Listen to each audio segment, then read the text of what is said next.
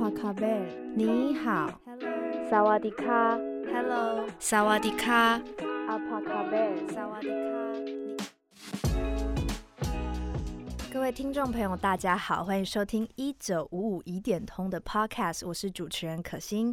今天在我身边的是两位来自印尼的朋友，一位是我们的翻译老师玉婷，另外一位是我们的来宾 Anna。今天我们要聊的话题是在移工之间非常热门的一个话题，是移工如果想要转换雇主，应该怎么做呢？那在开始之前，想请玉婷、Anna 跟听众朋友打声招呼。主持人好，大家好，我是双语人员玉婷。Apa kabar pembawa acara? Apa kabar Iting? Saya PMA dari Indonesia.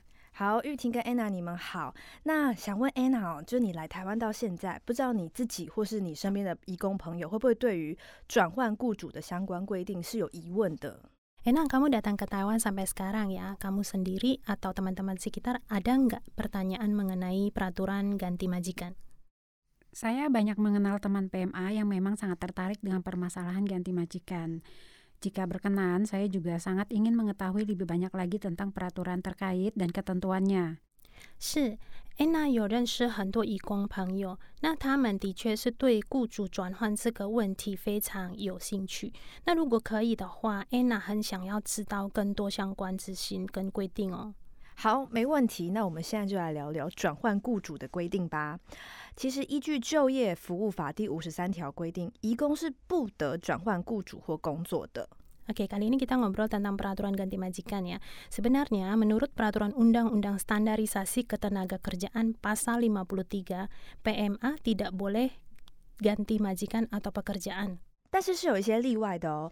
如果有就业服务法第五十九条第一项规定的情况，比如说被看护者死亡，或是雇主官场等移工有不可归责之事由，也就是说发生了责任不在移工朋友身上的事情，那在这样的情况下就可以转换雇主或工作了。Tapi ada pengecualian ya, menurut pasal 59 ayat 1, bisa ganti majikan, yaitu pasien yang dijaga meninggal dunia, pabriknya tutup, atau ada unsur kejadian yang bukan dikarenakan pekerja asing tersebut bisa ganti majikan kok. Oh, rupanya PMA tidak bisa ganti majikan semaunya ya. Eh, Bagaimana jika pekerjaan saya di sektor rumah tangga? Bisakah saya ganti ke sektor industri? 是，原来呃，义工是不能随便转换雇主的。那诶，那这边有问说，如果他是家庭类，那可不可以转其他产业类的工作呢？哦，这个部分基本上，移工办理转换雇主登记呢，原则上是从事同一工作类别为限，除非遇到以下三种情形的其中一个，就能直接跨业转换雇主，分别是一，移工遭受人身伤害；二，经劳动部专案核准；以及三，期满转换。 Ya, pada dasarnya PMA saat daftar pindah majikan itu pindah pada bidang sektor yang sama, kecuali menemui tiga hal berikut. Baru bisa pindah majikan. Yang pertama, pekerja asing mendapatkan tindakan kekerasan dari majikan. Kedua, mendapatkan surat izin pindah dari kantor WDA. Yang ketiga, finish kontrak. Baru bisa pindah sektor majikan. Selain ketiga hal di atas, apakah masih ada kemungkinan untuk ganti majikan? 诶，那问除了以上三种情形，是否还有其他转换雇主的可能？哦，有的。刚刚我说的是可以直接跨业转换的情形，但一般的情况是有条件跨业转换。 Ya, ada kok. Tadi adalah penjelasan tentang ganti sektor yang secara langsung, tapi ada situasi standarisasi tertentu untuk bisa ganti sektor. 依据转换准则规定， 移工办理转换作业需要连续十四日无持招募许可函或已取得聘雇资格的同业别雇主登记承接时，才能跨业转换雇主。 Ya, menurut peraturan pergantian majikan, PMA mengurus pergantian majikan harus berturut-turut 14 hari, tidak ada majikan yang menawarkan pekerjaan atau majikan tidak memiliki surat izin mempekerjakan PMA baru bisa ganti sektor majikan. Oh, begitu rupanya. Terima kasih atas penjelasan dari pembawa acara. Jika izin kerja saya sudah hampir finish, apakah saya masih bisa tetap lanjut bekerja di Taiwan? 是 Anna 说说明的非常清楚，谢谢主持人的解释。不会不会，应该的。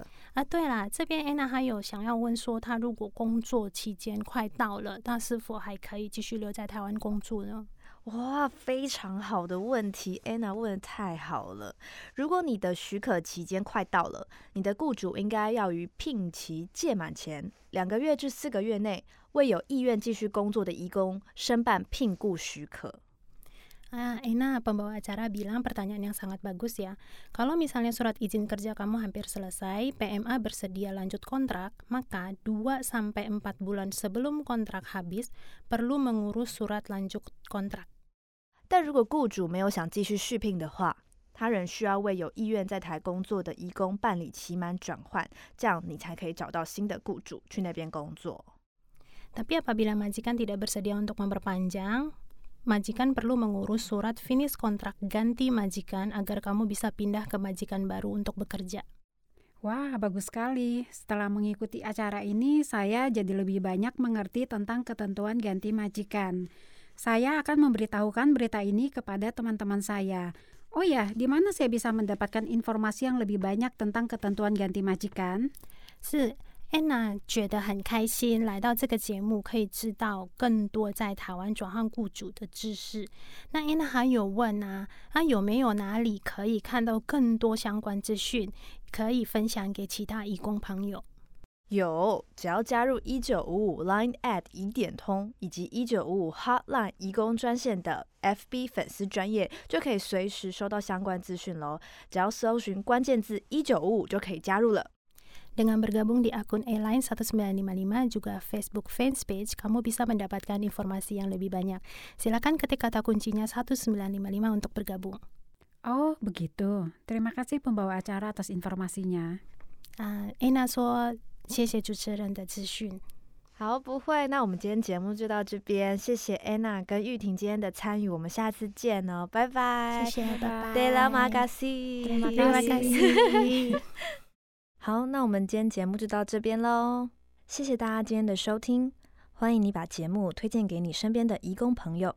若希望能获得更多资讯，可以拨打二十四小时一九五五客服专线，会有双语客服人员接听您的电话，或是加入一九五五 Line at 疑点通，并使用真人线上文字客服，会有双语客服人员与您进行文字对谈哦。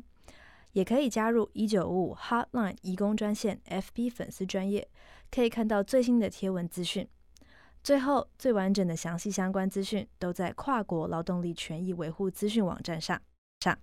Menelepon saluran 24 jam 1955 E-Line, pelayanan dalam dua bahasa.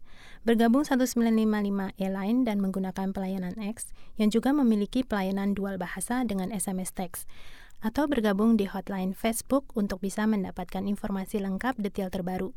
Yang terakhir, untuk informasi terkait juga bisa mengunjungi situs multinasional tentang informasi pemeliharaan hak-hak pekerja migran. 今天谢谢大家的收听，我们下次见，拜拜。